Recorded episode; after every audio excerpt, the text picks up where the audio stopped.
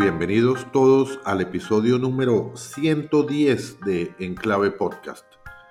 Hay que recordar que Enclave Podcast nació en la pandemia y ya 110 episodios eh, constituyen una colección interesante como de la historia del acontecer diario de nuestro país y de otros países a lo largo de, tanto tiempo, ¿no, Paula? Ya es... Ya, ya, ya, vamos para la próxima pandemia. Sí, ya vamos para la próxima pandemia que se produce cada 100 años, pero no 100 episodios. Eh, hoy estamos con ustedes, eh, con dos invitados muy especiales, porque vamos a hablar de las transformaciones políticas que se están produciendo en el vecindario de Colombia. Hace una semana hubo segunda vuelta de elecciones presidenciales en Ecuador y estamos en el proceso de elecciones internas de la oposición y unos acuerdos entre, entre el, grupo de, de, partidos y representantes de la oposición que permitiría tener elecciones en Venezuela. Y para eso tenemos con nosotros a dos invitados muy especiales. Desde Ecuador nos acompaña Alfredo Arizaga o Arizaga, se pronuncia en distintos lugares de forma diferente. Alfredo es presidente de una firma de consultoría que se llama eh, Informe Quantum, que es un servicio de evaluación de riesgo país y proyección económica y social del Ecuador. Fue ministro de Finanzas durante la presidencia de Yamil Mawad al momento de la dolarización de ese país. Y está también con nosotros Eduardo Batistani. Eduardo es un amigo venezolano eh, que ha estado muy activo en todos los procesos eh, de transformación y todo el viacrucis que ha vivido la oposición en Venezuela. Eduardo es sociólogo, es presidente del partido Primero Justicia en el exterior, es ex embajador del gobierno interino eh, en Colombia y director de Ruta Araguaney, que es un programa de atención a migrantes en Colombia. De manera que bienvenidos Eduardo y Alfredo y estamos por este lado, Paula Costa como siempre, nuestro director técnico Juan Arturo González y Juan Carlos Restrepo quien les habla. De manera que bienvenidos todos y Muy bienvenidos. arranquemos con, este, con esto porque vamos a tener que hacer un ejercicio de, discernimiento. Vamos a hacer ese paralelo entre las transformaciones que está sufriendo Venezuela, Ecuador, teniendo en cuenta además que el fin de semana que viene tenemos también elecciones eh, en Colombia. En Colombia de los poderes regionales, alcaldes, gobernadores, consejos municipales y asambleas departamentales, eh, de manera que hay como un movimiento de placas sísmicas, eh, porque esas elecciones en Colombia también van a tener un efecto muy importante en el juego de poderes que hay en Colombia. Bienvenidos entonces. Pero, pero además súmele Restrepo también elecciones en Argentina, ¿no? En donde la cosa también está moviéndose mucho y han sido unas elecciones, digamos, muy disruptivas. Como dicen, la política es dinámica. Entonces, la política es dinámica y hay muchos movimientos en la región ¿no? Que, durante las últimas 14 elecciones se movió más hacia el espectro de la izquierda. De acuerdo. De 15 elecciones en 14, en 14 países ganaron personas con una ideología más de izquierda y ahora estamos viendo en este nuevo proceso electoral tal vez un movimiento diferente. Bienvenidos Alfredo y Eduardo. gracias. Buen día a todos. Eh, gracias Paula, gracias Juan Carlos un placer tenerlos aquí y un honor para nosotros. Alfredo, ya, ya en, Ecuador ya es un hecho cumplido. Ya se definieron las elecciones en segunda vuelta después de esa muerte cruzada que significaba, de acuerdo con lo que entendemos nosotros, que el, el, el Congreso le iba a hacer un juicio político al presidente, el presidente disuelve el Congreso. Es una especie de duelo donde, donde ambos contendientes se pegan un tiro en el corazón y nos quedamos sin presidente y sin Congreso, ¿no? Entonces, hubo elecciones presidenciales y ¿qué pasó con el Congreso? ¿Ya hay Congreso? Sí, eh, bueno, eh, tal vez debo comenzar enfatizando que esta es una disposición constitucional. Entonces, eh, lo que hizo el presidente Lazo es aplicar un artículo de la Constitución que le facultaba a disolver al Congreso y al hacerlo le obligaba a convocar a elecciones anticipadas. En la primera vuelta de esas elecciones se votaba por eh, el binomio presidencial y también por nuevos asambleístas. Eh, la nueva asamblea está ya constituida y eh, el partido del expresidente Correa tiene el grupo mayoritario de asambleístas, 52 de 135, pero no tiene mayoría absoluta.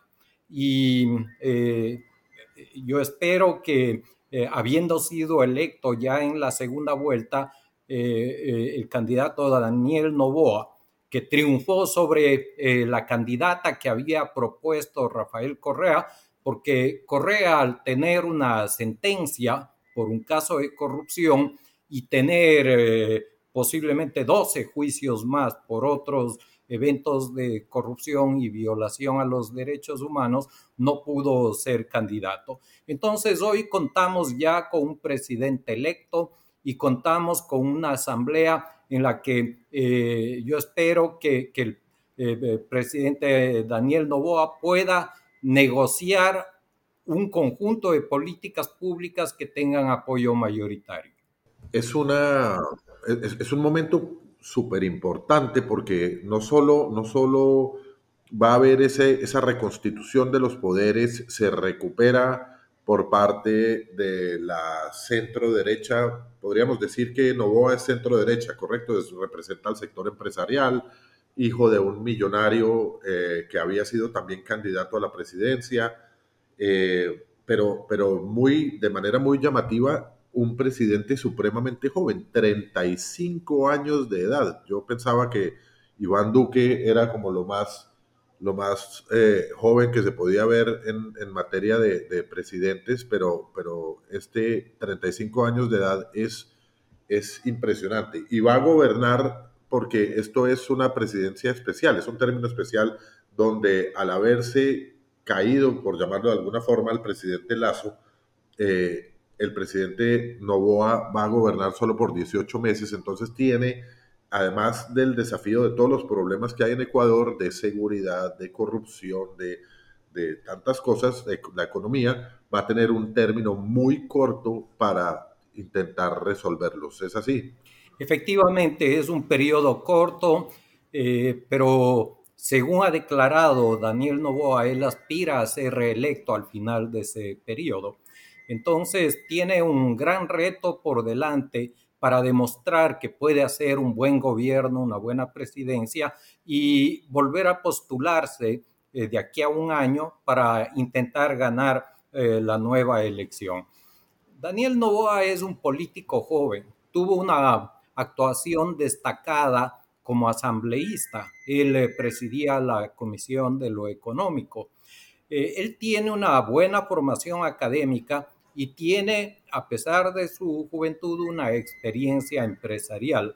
Pero a diferencia del presidente Lazo, el actual presidente de Ecuador, eh, Daniel Novoa no tiene rigideces ideológicas, no es una persona confrontacional, es una persona de, eh, un carácter eh, firme, un carácter fuerte, pero con mucha capacidad para negociar. Así lo demostró en la asamblea. Y creo que esa experiencia política le coloca a él en una mucho mejor posición para gobernar que la que tuvo el presidente Lazo, que eh, lamentablemente cometió algunos errores políticos que eh, terminaron en este contexto conflictivo con el expresidente Correa, terminaron en lo que se denomina la muerte cruzada o estas elecciones anticipadas. Eh, yo creo que eh, con, esa, eh, con esa flexibilidad que ha demostrado Daniel Novoa, podrá alcanzar los acuerdos políticos mínimos para poder enfrentar los grandes retos que tiene Ecuador este momento. Primero, la presencia del crimen organizado que ha provocado una inseguridad muy grande para la ciudadanía y en segundo lugar una situación económica compleja porque el primer año de gobierno eh, del presidente Lazo fue un proceso de ordenamiento de la política fiscal. El eh, país pasó de un déficit fiscal de 7 puntos del PIB a un equilibrio fiscal el año 2002, un ajuste que solo han realizado Chile y Ecuador en la región en el periodo post pandemia.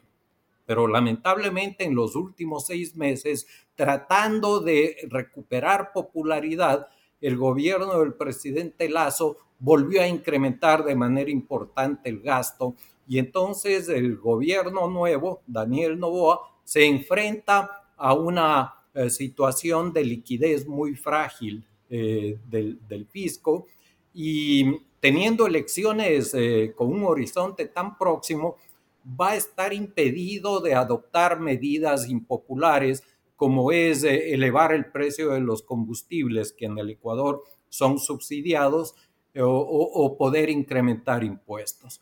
Son los dos grandes retos que enfrenta el gobierno del presidente Novoa. De acuerdo. Mira, hay varias cosas que yo quisiera retomar de lo que nos has contado. Uno, creo que es como una envidia que siento oírte decir que el presidente electo no tiene rigideces ideológicas, ¿no? Creo que eso ya de entrada abre una cantidad de espacios para poder generar consensos. Em, lo otro es, teniendo las elecciones tan pronto, pues finalmente se están preparando para un referendo desde el día uno de gobierno. ¿no? A los 18 meses va a haber un referendo sobre este gobierno, en donde además hay unas, digamos, unas propuestas que ya han sido muy claras, una en materia de todo el tema de seguridad y de crear una central de inteligencia orientada a prevenir el delito, que es este plan Fénix que ha, que ha presentado NOVA. El otro tema que tú conoces muy bien es el de reforzar la dolarización y mantener la disciplina fiscal, ¿no? Entendiendo que cuando la economía no, no anda bien, nada anda bien en un país y ese es, digamos, como uno de los valores muy grandes a cuidar. Entonces, a mí me da mucha envidia oírte decir todas esas cosas, pero quisiera preguntarte en esa visión que yo veo muy positiva de lo que viene ahora para Ecuador de la mano de NOVA, ¿en qué está todo este tema institucional? ¿Cómo sienten ustedes, digamos, el, acople de, de, cómo se han venido afectando las instituciones en Ecuador por cuenta de la entrada de los grupos de narcotráfico, de los grupos de crimen organizado? Un poco haciendo una reflexión de lo que nos pasó en Colombia. Y es que ese fue finalmente el mayor dolor y el mayor reto que tuvieron que enfrentar los presidentes en esos momentos en donde empezaban a hacerse muy fuertes las estructuras de narcotráfico en Colombia. El, eh, tema institucional tiene dos eh, aristas que son eh, complementarias entre sí. la primera es el respeto a la independencia de poderes, que fue totalmente violada durante la el, largo periodo del expresidente Correa, porque eh, estos líderes que se autocalifican socialistas del siglo XXI no creen en, eh, en los checks and balances, no creen en la división de poderes. Y eso nos condujo a una situación muy complicada en Ecuador que afortunadamente ya fue corregida de manera importante durante el periodo del expresidente Lenin Moreno y el eh, actual presidente Guillermo Lazo. Eh, yo le he escuchado a, Daniel Novoa eh, declarar muy enfáticamente que él va a respetar y a fortalecer ese aspecto institucional, la división de poderes, que él no va a intervenir en decisiones de la justicia. eso es algo que vale oro eh, en un país en donde eh, el respeto a, la ley fue violado tantas veces en el pasado. El segundo aspecto institucional es esta lamentable introducción del narcotráfico y el crimen organizado en el país, que lamentablemente está también vinculada a la gestión del expresidente Correa, porque él al inicio de su mandato, en una de sus primeras acciones políticas, expulsó del Ecuador a la base norteamericana que existía en la ciudad de Manta, que tenía como principal objetivo luchar contra el narcotráfico. Y luego fue eh, aproximándose a líderes y cabecillas de organizaciones criminales, algunos de los cuales incluso han sido candidatos a diferentes dignidades dentro de su partido. Es innegable la cercanía entre el correísmo y el narcotráfico y el crimen organizado. Eh, hoy día estamos viviendo las consecuencias de eso. Y tal vez la más grave, eh, que creo que, solo se ha vivido en, México y, en alguna medida se vivió en Brasil y pudo ser corregida a tiempo, es que eh, estos, estas organizaciones criminales tienen un control absoluto de las cárceles en el país. Ellos son quienes gobiernan los centros penitenciarios y desde ahí se sienten protegidos para coordinar todas las acciones del narcotráfico y del crimen organizado. Y como hay peleas entre distintas bandas o distintos carteles, periódicamente se producen masacres, unas matanzas terribles en la lucha por el control de estos centros penitenciarios. Esto se ha trasladado también a múltiples casos de sicariato eh, eh, en, todo el país eh, que afectan a la población civil y un episodio lamentable fue el sicariato, el asesinato de Fernando Villavicencio, uno de los candidatos presidenciales, el que con mayor vehemencia ha venido presentando casos había venido presentando casos de corrupción que eh, manchaban, que contaminaban al expresidente Correa y a varios de sus colaboradores. Eh, yo espero que con Daniel Novoa eh, se pueda tener una nueva ola de energía y pueda introducir medios tecnológicos que permitan luchar contra este cáncer que es el, narcotráfico y el crimen organizado.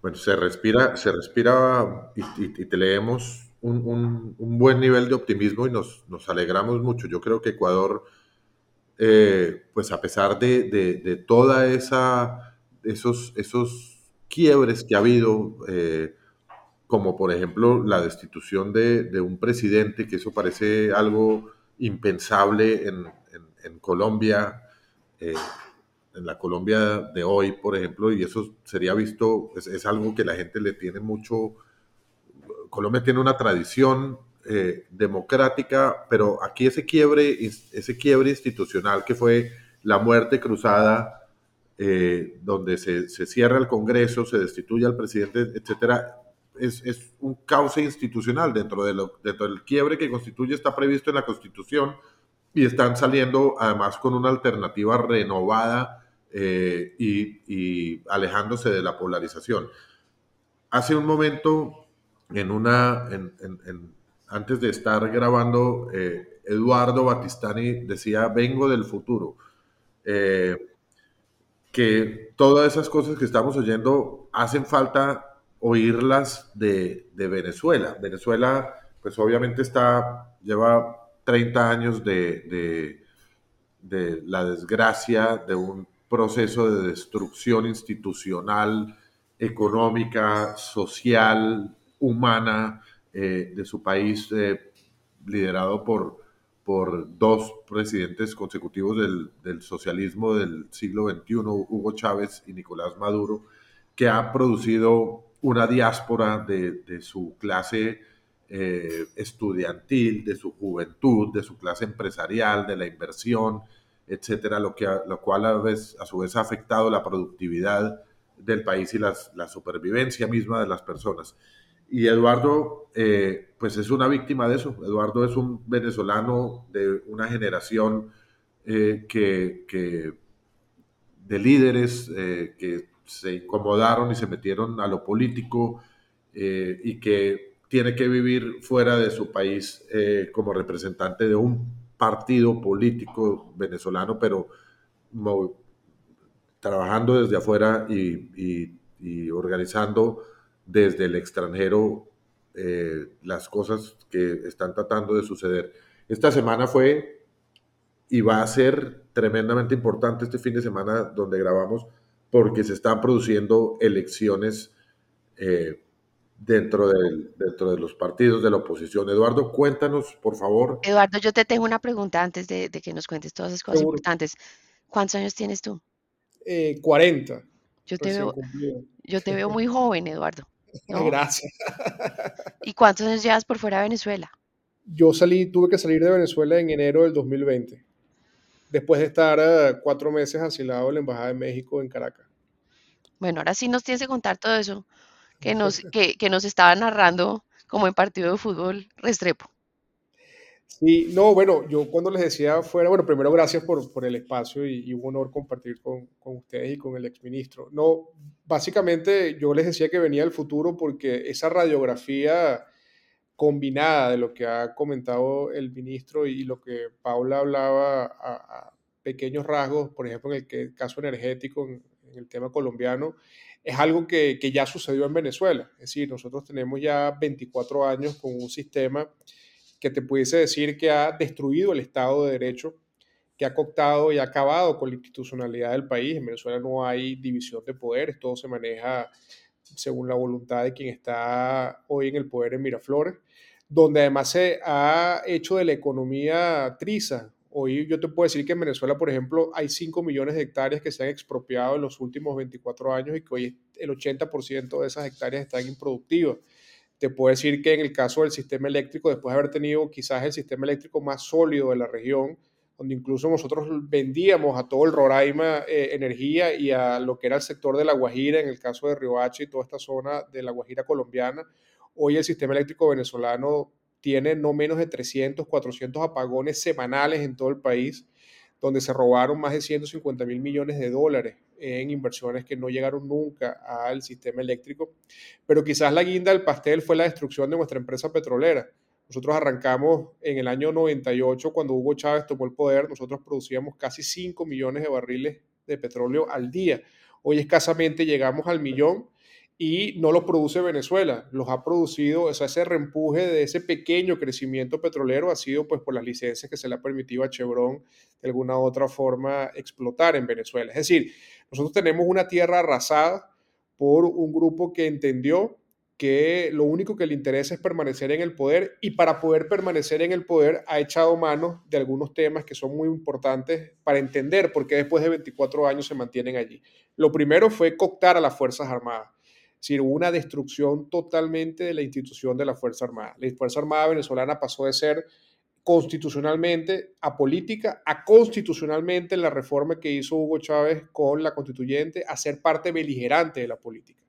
Hoy en día, bueno, son más los ministros que están en el régimen de Maduro que son militares en ejercicio retirado que civiles, pero además las Fuerzas Armadas están involucradas en todos los aspectos que tienen que ver con la represión, con la persecución, pero también con la tortura, que no se nos olvida además que ocurre en Venezuela. Y eso además sumado a algo que es sumamente grave, que es que Venezuela se convirtió en un enclave fundamental para el narcotráfico en la región y para el narcotráfico lo que significa la actividad delictiva, no solamente para la producción, sino para la exportación.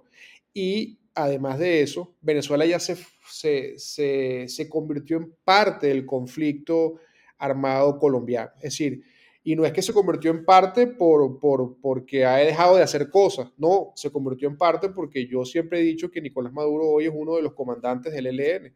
Eso es una realidad. Hoy el ELN tiene presencia en 14 estados de Venezuela. El ELN hoy controla el negocio del arco minero en Venezuela. Es decir, el tráfico ilegal del oro en Venezuela lo controla el ELN por encima incluso dándole instrucciones a los comandantes del ejército y a los comandantes de la Guardia Nacional venezolana. Es decir, Venezuela se convirtió en un narcoestado, Venezuela se convirtió en un estado mafioso y que además de eso, no solamente tiene esos dos aspectos, sino además se convirtió en un estado que ha condenado a su población a la pobreza más extrema. Hoy en Venezuela el salario mínimo escasamente llega a 4 dólares y eso lo ganan más de 3 millones de empleados públicos, pero lo que es peor aún, más de 5 millones de abuelos y abuelas que son pensionados en Venezuela. Eso es una tragedia, que después de que una persona de más de 60, 65 años de trabajo hoy tenga que decidir si compra una pastilla para la atención o se compra un trozo de pan. Así está hoy la realidad de Venezuela y en el marco de eso, como bien lo decía Juan Carlos, bueno, estamos en una posición hoy muy compleja desde el punto de vista de la oposición porque todo esto ha traído un desgaste natural. Cientos de dirigentes de la oposición que han tenido que salir del país para no estar presos, otros que están en el país y están presos, y los que no están presos en Venezuela, bueno, viven constantemente la persecución, viven constantemente la amenaza, viven constantemente la, la alerta de que en cualquier momento pueden ser víctimas de la dictadura. Pero además también en el marco muy complejo, porque así lamentablemente, como decía Juan Carlos al principio, la política es muy dinámica. Más allá de todo este escenario, bueno, se está dando una configuración de algunos conflictos en la geopolítica mundial que ha hecho que Estados Unidos pues tenga que de alguna u otra forma, a pesar de lo que pasa en Venezuela, buscar unos mecanismos de negociación para poder tener una fuente que no es para nada confiable y eso yo siempre lo, decía cuando el presidente Petro decía que Venezuela podía ser una fuente confiable de energía. Bueno, ¿quién puede creer que Venezuela lo puede hacer después que destruyó su propia empresa petrolera y su propia empresa eléctrica y su propia empresa gasífera? Pero en todo caso, esta, esta, esta situación geopolítica ha abierto un espacio de negociación, retomar un espacio de negociación que había fracasado muchas veces y se firmó recientemente un acuerdo en Barbados, un acuerdo inicial con la, eh, básicamente con la interacción directa entre el régimen de Maduro y el gobierno de los Estados Unidos, la administración Biden, para liberar algunas sanciones petroleras a cambio de iniciar un proceso de redemocratización venezolano. Ahí evidentemente la pregunta es, bueno, ¿este acuerdo se va a cumplir? ¿Es posible creer en la palabra de una dictadura? Bueno, sería muy, muy ingenuo pedirle a los venezolanos que creyeran en, ese, en esos acuerdos. Sin embargo, este, a nosotros como, como venezolanos nos toca hacer todos los esfuerzos posibles para tratar de conseguir un espacio que nos permita, dentro de una dictadura, poder vencer de manera democrática, si se puede decir de esa forma, a ese, a ese régimen. Porque la verdad es que nosotros no tenemos armas la verdad es que nosotros no tenemos poder de fuerza, la verdad es que nosotros no tenemos o no contamos con la Fuerza Armada y además de eso tenemos la desventaja de que hay una cantidad de grupos armados que están operando a favor del régimen de Maduro. O sea, lo que nos toca es buscar eh, una ventana, un, hilo que nos permita a nosotros tratar de generar un, algún oxígeno que nos permita dar la lucha, eh, no en igualdad de condiciones porque estamos en una dictadura, si no, no fuese una dictadura, pero que nos permita arar y construir ese camino para ver si en el año 2024 podemos a través de esa elección presidencial eh, lograr la, libertad, el cambio en Venezuela o hacer lo que pasó, por ejemplo, en Bolivia con la derrota de Evo Morales en primera vuelta. Ustedes recordarán que ese, ese episodio desencadenó un hecho político que terminó por la deposición de Evo Morales. Bueno, eso puede también ser parte de lo que logremos. Pero hay muchos retos en el camino, hay muchos obstáculos en el camino y yo creo que, como lo decía Juan Carlos, este fin de semana nosotros mañana como oposición, mañana domingo 22 de octubre, vamos a elegir a nuestro candidato o candidata para enfrentar a Nicolás Maduro en esa primaria. Lamentablemente, eh, tres de los candidatos que estaban participando están inhabilitados ilegalmente. Uno es Enrique Capriles, que ustedes saben fue candidato presidencial dos veces, ya él se retiró precisamente por esa condición. Freddy Superlano, que fue el candidato que ganó la gobernación de Barinas el año pasado y el régimen, después de haber ganado la gobernación, para que ustedes entiendan esto, ganó la gobernación con los votos populares y después de haber ganado, el gobierno lo inhabilitó. es decir, lo dejó competir, ganó la elección y después que gana la elección lo inhabilita. O sea, una cosa que no tiene parangón alguno en, en, la región. Y por supuesto, María Corina Machado, quien hoy lidera pues todos los estudios de opinión y que mañana debería ganar la elección primaria y que también se encuentra en la condición de la inhabilitación política. Es decir, entonces estamos enfrentando, insisto, un, camino bastante escabroso, pero, pero creo que también es una oportunidad para, para luchar juntos y lograr una salida en el país. Eduardo, ¿cómo se junta esto con todo esta, este movimiento que está viendo estas semanas de los procesos de negociación con la oposición, del anuncio de Estados Unidos del levantamiento de sanciones económicas a Venezuela, de la salida de los primeros presos políticos del helicoide, porque finalmente todo, es, todo hace parte de, una misma, de un mismo relato, de una misma historia. Pero ¿cómo se juntan esos dos pedazos? Mira, hay, hay, hay una coincidencia que yo creo que pragmáticamente está pasando ahora. El régimen de Maduro necesita cash, necesita flujo de caja porque va a una campaña electoral.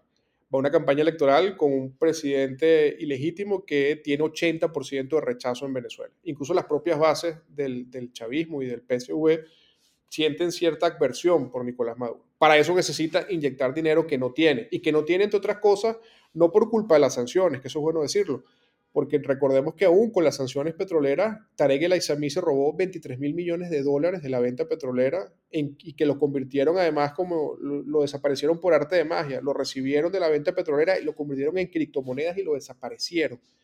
Y ese flujo de caja que Nicolás Maduro tenía para la campaña lo perdió. Y es por eso que es, dicen que está preso, nadie sabe dónde está, pero en todo caso es por eso que se develó ese, ese hecho de corrupción. Entonces, pasa esto, los Estados Unidos, eh, bajo el conflicto que hay en Ucrania y Rusia, y ahora sumado a esto que está pasando en el Medio Oriente con Israel y, el grupo terrorista Hamas, bueno, necesita desesperadamente al inicio de su, de su, campaña electoral tratar de buscar de alguna otra forma tener una, una, manera de conseguir petróleo distinto a la fuente que hay en el Medio Oriente o que está en el tema por los precios del, del conflicto entre Rusia y Ucrania. Y nosotros en Venezuela tenemos una oposición que hoy no está en su mejor momento y que no tiene la posición de fuerza para lograr condiciones en una negociación. Entonces, al confluir estas tres cosas, sale este primer acuerdo que de alguna otra forma le da a Nicolás Maduro un espacio para poder comerciar con el petróleo y el gas venezolano y eso quizás darle de regreso algún flujo de caja. A los Estados Unidos le permite tener ese comodín que bueno, después podemos entrar si éticamente eh, eh, eh, es correcto sacrificar diplomacia por principios y derechos humanos, pero en todo caso, pragmáticamente hablando, le da ese comodín y nosotros podemos entonces, gracias a esas dos condiciones, lograr imponer algunos temas. Por ejemplo, lo, lo, decías tú muy bien, ya empezó una liberación de presos políticos, lamentablemente fueron solo cinco presos políticos, todavía quedan 300 presos políticos civiles y militares en, la, en las casas de tortura de la dictadura. Logramos también que se pusiera en blanco y negro algo que suena muy paradójico, porque mucha gente dice, bueno, pero eso es lo que dice la constitución venezolana, que haya fecha certera para la elección, que se hable de un cronograma electoral, que se le permita la igualdad de condiciones a los candidatos, que los candidatos puedan tener la misma capacidad de cobertura por los medios de comunicación privados y del Estado, que se le permita a los venezolanos que estamos fuera de Venezuela inscribirnos para votar en la elección del año 2024, que se autorice, la observación internacional. Eso todo lo establece la constitución, pero el problema es que como estamos en una dictadura, el poder lograr que una dictadura firme que va a tratar de cumplir que eso se dé, eso yo creo que es un avance importante. ¿Que es suficiente? No lo es. Y ya lo estamos viendo. En el primer compromiso de ese acuerdo es que se respetara la primaria y ayer la Comisión Nacional de Telecomunicaciones, por ejemplo, le envió una circular a los medios de comunicación en Venezuela donde les prohibía cubrir la elección primaria e incluso hablar de elección primaria como tal en los medios. Es decir, sabemos que una dictadura, y mi papá que en paz descanse siempre lo decía, tú puedes, tú puedes tener un león que te lo pueden llevar a tu casa chiquitico y, criarlo como un perrito, criarlo como un animal doméstico, mimarlo, casi que humanizarlo. Pero en algún momento a ese león le va a salir su instinto y va a cazar y va a matar. ¿Por qué? Porque al final ese es el instinto de un animal salvaje. Bueno, el instinto de una dictadura es reprimir, violar los derechos humanos, no cumplir la palabra. Y creo que sobre la base de eso tenemos que hacer un esfuerzo muy importante en la oposición para denunciar cada vez que haya violaciones de estos acuerdos, pero también hay que hacer un esfuerzo muy importante para que la comunidad internacional y el mundo libre no haga la vista gorda al tema de Venezuela, porque yo entiendo que quizás el tema de Venezuela ya ha generado cierto cansancio en algunas posturas de algunos países, pero en todo caso Hoy la crisis migratoria más importante es la crisis venezolana y eso no va a parar si no hay un cambio eh, democrático en Venezuela. Y, depende, y depende en buena medida también de la comunidad internacional. La comunidad internacional, primero, que acoge la migración. Segundo, que alberga y apoya a los líderes de la oposición. Este es un país, tal vez el uno de los pocos países donde donde la oposición ejerce desde el exterior. La, minoría de los opositores están en, Venezuela porque, como bien lo decía Eduardo, o están presos o los han matado eh, o los han comprado, porque también hay que decir que, ha habido eh, un, tema donde el gobierno, dentro de sus múltiples armas de, presión y coerción, ha utilizado la corrupción como, como una manera de, ensuciar a las personas y, sus causas. Pero el león, el león aquí eh, que mencionaba Eduardo, eh, también se demora a veces solo 12 horas en crecer. Hubo, hubo este acuerdo en Barbados donde, donde sale una pequeña luz de esperanza y en menos de 12 horas sale Jorge Rodríguez, el, eh, uno, el negociador por el, por el gobierno venezolano, decir que no, que ellos nunca hablaron de, de las inhabilitaciones y que Estados Unidos al hacer los anuncios de los resultados de la negociación está desconociendo las leyes venezolanas porque, porque los inhabilitados lo están por haber violado la ley venezolana. Eh, dentro, dentro de esas elecciones primarias eh, y ese juego que hay o esa dinámica que hay con las negociaciones que en este momento son en Barbados, pero que han sido en México y demás, ¿tú crees que hay un, una total representatividad de la, de, la fuerza opositora o aquel contrapeso natural al, al, régimen de Maduro? Porque veo que, por ejemplo, en el caso de 20 Venezuela, María Corina Machado queda descontenta con los acuerdos. Piensa que los acuerdos son los, los que se alcanzaron en Venezuela son tal vez un, insuficientes o no sé si ingenuo sea una palabra eh, adecuada, pero, pero, pero pues María Corina siempre ha sido una persona de las más verticales eh, y radicales en, este, en, su análisis crítico, siendo además una de las, de las pocas que, que ejerce desde Venezuela eh, y ha sufrido toda esa persecución.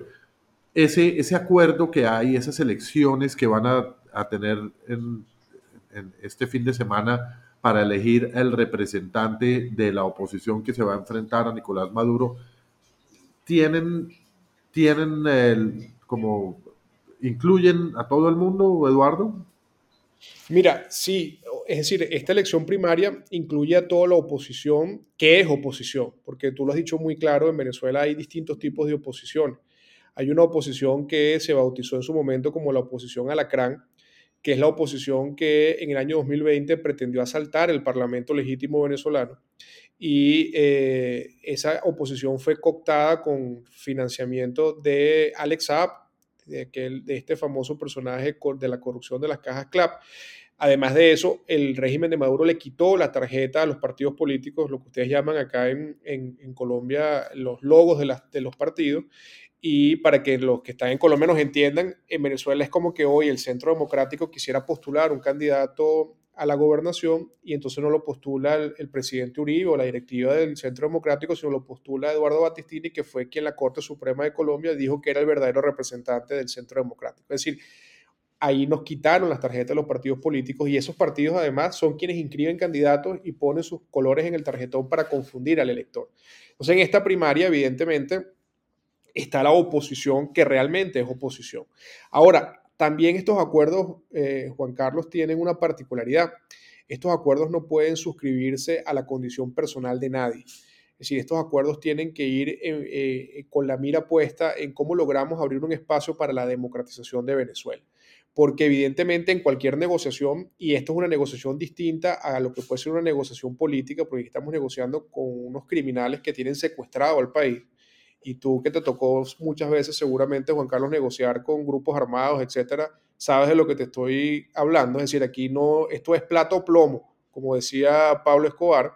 Este, aquí lo que nos toca es buscar abrir caminos que le permitan a los venezolanos tener una opción. Evidentemente, María Corina Machado, lo decía en estos días en un canal de televisión, reconocía a Gerardo Blay como el interlocutor de la oposición y además decía que era una persona seria que estaba de alguna u otra forma trabajando muy eh, juiciosamente, como dicen acá en Colombia, para lograr acuerdos. Pero aquí lo importante es que este proceso de negociación que arrancó con este kickoff de eh, Barbados tenga disciplina en los micrófonos, es decir, esto no puede ser un proceso de negociación de micrófonos, es decir, aquí no podemos estar todo el tiempo lo que hizo Jorge Rodríguez hablando o diciendo o contradiciendo. Aquí tiene que haber un, un proceso además que pueda dar garantías a la oposición, pero aquí también estamos hablando de que estamos buscando una transición donde quienes hoy están en el poder y que están acusados por delitos de lesa humanidad, que están involucrados en temas de narcotráfico, también sientan que esto no es todo o nada, porque de alguna otra forma el todo o nada los que hace es reagruparlos y ponerlos mucho más violentos. Entonces yo creo que aquí vamos a un proceso, Juan Carlos, donde lo importante no es quién sea, sino cómo llegamos a ese proceso de democratización. Yo sé que tenemos que luchar con mucha fuerza por la, por la habilitación de María Corina Machado, que es virtualmente la que va a ganar la elección primaria, pero si no logramos que a María Corina Machado la puedan habilitar con toda la presión interna y con toda la presión internacional, lo que nosotros no podemos hacer es dejar a los venezolanos sin opción. Lo que nosotros no podemos hacer es abandonar la lucha porque uno u otra persona, a pesar de su legítimo derecho, no pueda, dentro de una dictadura, este, ejercer, ejercer su derecho político, porque entonces estaríamos condenando a los venezolanos a la suerte de una persona. Y precisamente estos 24 años de desgracia que ha tenido Venezuela ha sido porque un grupo de la población en su momento, cuando lo hizo de manera democrática, puso todas las esperanzas en una sola persona y después eso nos llevó a lo que hoy en día tenemos. Entonces yo creo que esto va a ser un proceso complejo, que va a tener altos y bajos. Yo creo que la comunidad internacional es fundamental. Yo siempre que puedo hago de manera pública los llamados al gobierno de Colombia, que además se ha llenado siempre la boca de hablar de la vida, de hablar del respeto a los derechos humanos, etcétera. Bueno, es momento de demostrar que eso no es un discurso, sino que se tiene que llevar a la acción. Y no hay manera que a Colombia le vaya bien si Venezuela no se democratiza.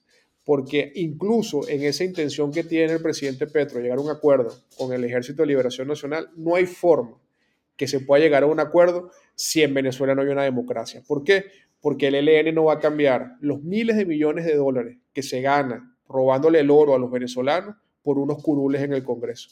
El ELN no va a cambiar tener todo lo que, todas las ventajas de impunidad que tiene en Venezuela, que incluso los jefes del ELN son custodiados por el ejército venezolano a cambio de una reparación de justicia dentro del territorio colombiano. La única manera que un proceso de paz en Colombia funcione es que haya la suficiente solidaridad de una democracia en Venezuela para perseguir y poner a derecho a quienes están allá delinquiendo para que entonces pueda realmente considerar ese grupo irregular sentarse a negociar con el gobierno colombiano. Así que yo creo que las cartas están allí y yo creo que hay que ir avanzando pasito a pasito en ese sentido. Y el gobierno de, de Petro está sentado ahí en, en, esa mesa de negociaciones en, en, Barbados, ahí estuvo el canciller Álvaro Leiva.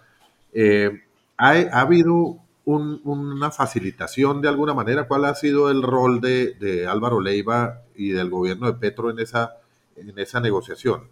Mira, yo, yo siento que, que, ha sido muy, muy discursivo, muy retórico y, quizás con pocas acciones. Es decir, eh, yo creo que para nadie es un secreto que, que el restablecimiento de relaciones diplomáticas entre Colombia y Venezuela, en la forma en que lo planteó el presidente Petro, fue una bocanada de oxígeno para Nicolás Maduro. Yo creo que era inevitable que Venezuela y Colombia volvieran a tener relaciones y reabrieran fronteras, porque la verdad es que también la población fronteriza sufría mucho los embates de este conflicto político, pero creo que los enfoques en, política, el fondo significa mucho, pero la forma también. Es decir, entonces yo creo que allí de alguna u otra forma, este, creo que allí se le dio un, un, realce a Maduro que luego con la victoria de Lula da Silva en Brasil, bueno, lo acomodó mucho mejor en, en, el tema regional. Sin embargo, se convocó, recordarás, en el mes de abril una, una cumbre aquí en Bogotá para tratar de reactivar un poco todo el tema del diálogo.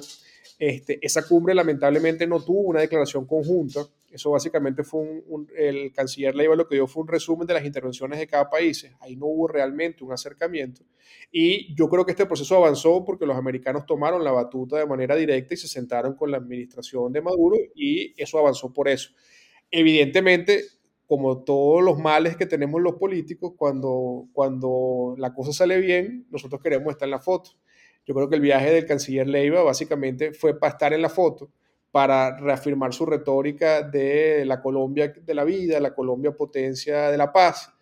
Pero yo creo que en la práctica no ha habido aportes concretos, desde mi punto de vista, por parte del gobierno de Colombia para que eso suceda. Entre otras cosas porque Colombia eh, de alguna otra forma ha privilegiado en esta relación con Maduro el tema económico, el tema comercial y ha privilegiado también el tema ideológico.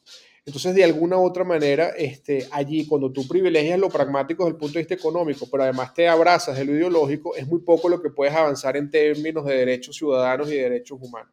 Para mí es inaceptable, es inconcebible, es impensable que un presidente como el presidente Petro, que, insisto, se llena la boca con todo el tema de derechos humanos, por ejemplo, no se, no, no se pronuncie contra el tema de las torturas en Venezuela no se pronuncie con el informe de la, misión independiente de la ONU sobre Venezuela. Ha rechazado los atentados de Hamas.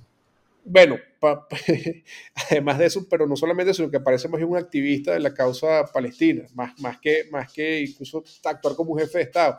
Pero lo peor aún, y lo que, más, lo que yo quizás resiento mucho más, es que, a ver, Colombia es el testigo directo de las consecuencias de la dictadura en Venezuela. Aquí hay 3 millones de venezolanos que pasan todos los días en las calles de Colombia y que cualquier colombiano que quiera saber lo que pasa en Venezuela no tiene que ver CNN, ni RCN, ni Caracol, le tiene que preguntar a ese venezolano que le lleva la comida a su casa o que le maneja el Uber o que está en un restaurante, ¿por qué estás aquí? ¿Por qué estás en Colombia?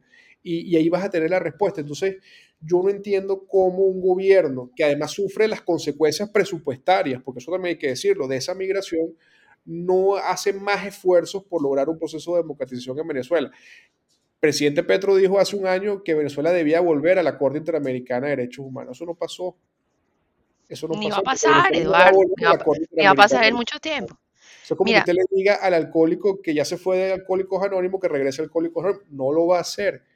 Pero yo sí creo que ahí Colombia debería tener una posición más dura, más fuerte, que no implica confrontar con Maduro entendiendo las, las afinidades ideológicas, pero que sí reivindique lo que se dice, porque al final no se puede hablar de la vida y la democracia y eh, ver cómo al vecino lo maltratan, lo golpean, lo violan, lo vejan y quedarse callado y voltear hacia el otro lado. De acuerdo. Eduardo, yo, yo quisiera rescatar un par de temas que has dicho. Digamos, además, una presentación muy completa, muy, digamos, con un panorama un poco, como dices tú, del futuro, ¿no?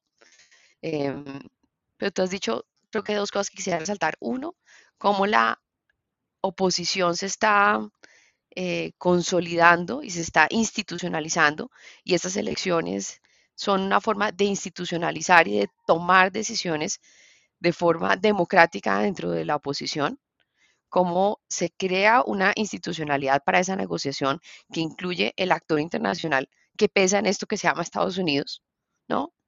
Y cómo el, el rol de Colombia podría ser muy importante, pero que la carga ideológica muchas veces no permite que eso pase, ¿no? Entonces, yo, siento que tú sí vienes del futuro y a veces oyendo a Alfredo, yo siento un, como un flashback a los 80 y a los 90 en Colombia. ¿No? Digamos, el, el, asesinato de Fernando Villavicencio creo que fue una cosa que a todos nos trajo memorias de cuando ese tipo de cosas pasaban en Colombia y además una vergüenza horrible de saber que había colombianos vinculados dentro del asesinato de Fernando Villavicencio. Pero también una esperanza muy renovada, Alfredo, en un candidato que tiene muchas cartas a su favor, que tiene grandes posibilidades de volver a reconstruir esa capacidad de seguridad, de volver a reconstruir relaciones estratégicas en materia de inteligencia, porque eso es lo que se necesita, ¿no? O sea, la, desinstitucionalización de la oposición o de cualquier institución termina llevando a lo que nos está mostrando Eduardo, y es un Estado realmente fallido, que no le provee a sus ciudadanos los mínimos, que no respeta los derechos, que termina torturando a sus nacionales cuando se, genera como una paranoia em, eterna en donde todos son sus enemigos. Entonces, digamos que ha sido muy interesante. Acá hay otro tema probablemente de, hacer paralelo entre los dos, que es todo el tema de la dolarización, cómo en Ecuador se ha hecho de forma institucional y cómo en Venezuela se ha dado un poco de facto esa dolarización de la economía. No sé si quieran comentar y yo creo que ahí nos va a tocar ir cerrando. Sí, y quería resaltar también, también agradecerles a los dos sus, sus intervenciones que han sido supremamente asentadas, muy, muy, muy claras. Debo decir que más de una vez oyéndolos se me hizo un nudo en la garganta porque, porque produce dolor, mucho dolor lo que, lo que ha lo que, lo que Eduardo nos refleja, que lleva sucediendo en Venezuela, pero que lo expresa con tanta claridad y produce también un poco de esperanza eh, lo que Alfredo nos relata de Ecuador. Yo espero que en Venezuela muy pronto haya un o una eh, Daniel Novoa que pueda, que pueda eh, representar un avance como un, como un nuevo día en, en, la política. Y creo que siendo, siendo absolutamente crítico de la, de la situación, me parece que lo que está ocurriendo con la oposición en Venezuela es un, un, nuevo horizonte, es un nuevo, es un nuevo camino, es un paso corto, pero es un salto gigante, como, como dirían, de la llegada del hombre a, la luna, porque la oposición estaba completamente eh, fracturada, es decir, muy difícil hacer oposición desde Colombia, desde Estados Unidos, desde España, eh, y estar todos juntos, pero también la naturaleza política es la, la, la, la oposición dentro de la oposición, es decir, la, falta de, de, acuerdos. Creo que aquí hay un, un, avance muy importante y el rol de Estados Unidos absolutamente transaccional. Eh, también esperamos que, que, se mantenga pragmático, en, en, el sentido de que si ofrecen liberar las sanciones eh, a cambio de unos acuerdos, si esos acuerdos no se cumplen, también Estados Unidos pueda recular y, no, no, hacer que se salgan con la suya en una, en una estafa eh, gigantesca. Entonces, mucha esperanza, mucha suerte a, Venezuela, mucha suerte a Ecuador.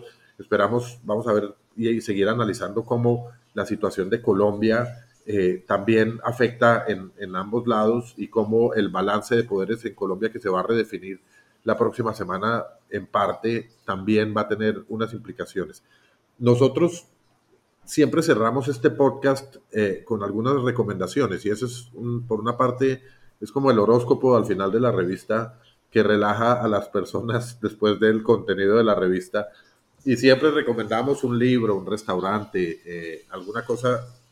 Y quisiéramos pedirles a ustedes que participen de esta sección y nos digan qué nos recomiendan esta semana a, a nosotros y a nuestros oyentes. Alfredo, ¿se te ocurre algo así? Una serie, una novela, una película que te hayas visto, que te haya gustado recientemente. Sí, se me, se me ocurren varias cosas, eh, pero en el contexto de lo que hemos eh, venido hablando, eh, permítanme una, una falta de modestia y recomendarles un libro que publicamos hace poco tiempo que se llama Así dolarizamos al Ecuador. Ese libro está escrito por eh, el grupo de quienes colaboramos con el expresidente Mawad y buena parte de este voluminoso eh, libro es un recuento de los retos políticos que tuvo que enfrentar Yamil Mawad y su gobierno para dos hechos fundamentales, alcanzar la firma de la paz con el Perú y dolarizar eh, la economía y estabilizarla. Yo creo que ese puede ser un tema, el de la dolarización, eh, que oportunamente eh, debemos conversar con Eduardo y ojalá el foro de ustedes sea el apropiado. Mañana también tenemos elecciones en Argentina y como consecuencia de eso se definirá si Argentina va o no va a, un proceso de dolarización formal. Y a mí me parece, desde el punto de vista profesional, eh, como economista, que la única forma que tiene Argentina de estabilizar a ese país y entrar en una nueva senda de crecimiento es a través de una dolarización formal de la economía. De igual forma le tocará en su momento a Venezuela y creo que ese será el camino más expedito, porque la dolarización informal lamentablemente es el peor de los mundos, porque deja con dólares a los ricos y deja con salarios en moneda local a los pobres. Entonces es lo más injusto que puede suceder. Y mucha suerte en las elecciones mañana, Eduardo. Y una falsa sensación de bienestar. Gracias, ministro. Muchas gracias. Mire, yo, yo, les, yo, yo, les voy a recomendar una serie que no tiene nada que ver con política y un libro que me gustó mucho que tiene que ver con política. La serie es una serie, yo veo, me gustan mucho las series de casos policíacos, ¿no?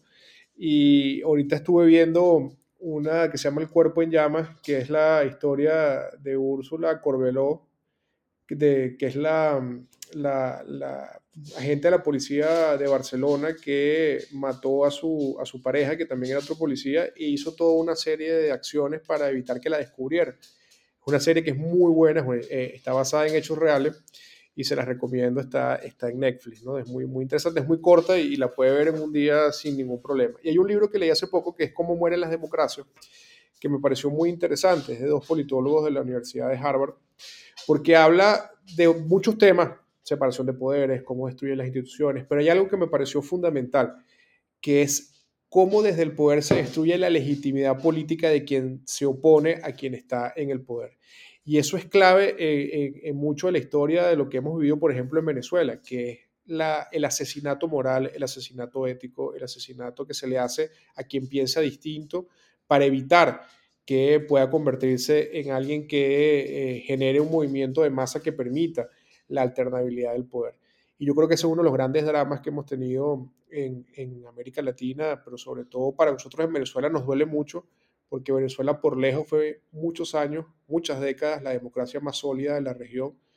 Este, creo que a excepción de Uruguay podemos hablar de nosotros como, como un ejemplo, porque bueno, Uruguay ha sido quizás el ejemplo más, más importante, pero de alguna otra forma nos duele mucho y nos duele mucho a mi generación, porque mi generación, que yo soy del año 83, yo nací uno, un mes después de la crisis del Viernes Negro, que seguro el exministro se recordará de eso, porque para Venezuela fue una tragedia de una mega devaluación de pasar de 4.30, que era el dólar, a 6.30. Y para los venezolanos fue un golpe muy duro porque fue el contraste de venir de la Venezuela saudita y entrar en una Venezuela en crisis económica. Y de ahí el país entrar en una en una picada de corrupción, de deslegitimación de los partidos políticos, que llevó a Hugo Chávez a dar un golpe, a dar dos golpes de Estado, que nos llevó al 29 de febrero de, del año 89, que fue el sacudón, y que nos llevó también a las políticas que el presidente Carlos Andrés Pérez en su momento intentó para reacostar el país. Y yo fui producto de esa Venezuela que fue ese resto que quedó de democracia, y cuando Hugo Chávez llega al poder yo tenía 15 años. Entonces, para nosotros nos duele mucho porque yo nunca imaginé estar fuera del país.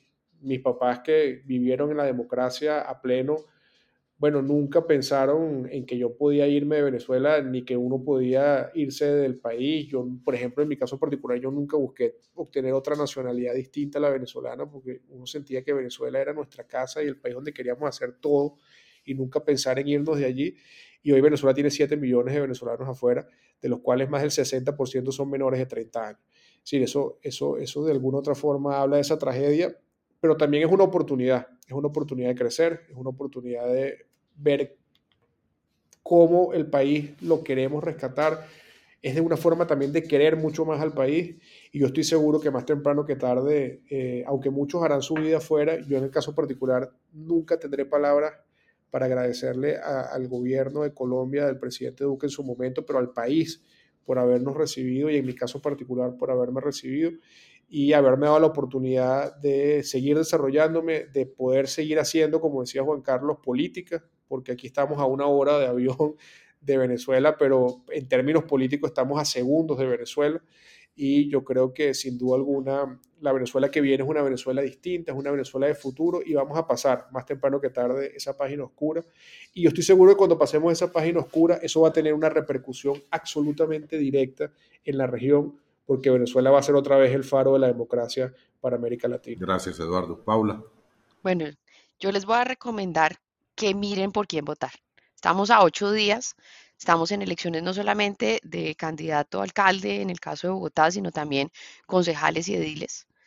Vamos a escoger el próximo domingo 45 concejales y 211 ediles y hay que llegar con el numerito listo de por quién van a votar.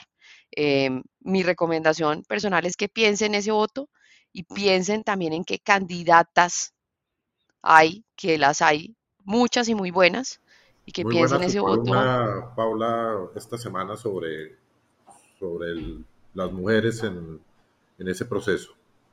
Sí, ojalá, ojalá logramos avanzar un poquito más en los temas de equidad de género en esa representación política regional. Entonces, piensen su voto. Si hay buenas candidatas, denle una oportunidad a que las mujeres también participen en esa política regional. Bueno, yo les quiero recomendar eh, dos restaurantes en Cartagena. Uno, dos clásicos eh, que están dentro de los top de, Cartagena. Uno que se llama Don Juan, al lado de la Torre del Reloj. Don Juan quedaba en otra parte del centro de Cartagena y, se mudó a lo que era la sede de un banco muy, muy clásico, muy, muy con una arquitectura muy linda. Art Deco y dentro de esas instalaciones de lo que era el banco, hicieron un restaurante que, además de su excelente comida, pues tiene un ambiente y un bar espectacular. Ese es. No, si uno se anima, sale dando tumbos. Es muy bueno, es muy bueno. Y, ojalá se animen y salgan dando tumbos quienes eh, oigan esta recomendación y la cojan. Y el otro es el restaurante La Vitrola, un restaurante eh, cubano también en el centro de Cartagena con música en vivo muy bueno. A quienes visiten Cartagena, creo que son dos de los iconos más importantes de la gastronomía de esta ciudad y llevan bastantes años, felizmente sobrevivieron ambos a la pandemia, aunque hay que decir que, que han cambiado las, las personas un poco, pero, pero ahí siguen estos dos Y han subido los precios, ¿no? En todos lados, desafortunadamente, pero, pero bueno. Eh, les debe estar yendo bien a los dueños. Entonces, así con estas recomendaciones, el libro de Así dolarizamos Ecuador, la serie de El cuerpo en llamas y, y cómo mueren las democracias que nos recomienda Eduardo, la participación consciente en la política y la atención especial a las mujeres candidatas a todos los niveles que nos hace Paula y los restaurantes Don Juan y La Vitrola en Cartagena con esas recomendaciones despedimos este episodio 110 de Enclave, agradeciéndoles de corazón a nuestros invitados por sus por su colaboración, por habernos acompañado, por habernos abierto los ojos de esa manera eh, y de una manera tan sensible. En ambos casos, eh, debo decir que, que, hay mucha emotividad en sus, en sus eh, argumentaciones sin que eso les, reste para nada la objetividad y la inteligencia. Gracias y esperamos tenerlos con ustedes nuevamente muy pronto y mucha suerte en todos los procesos que se llevan a cabo tanto en Venezuela como en Ecuador y ojalá en Colombia también corramos con la misma suerte.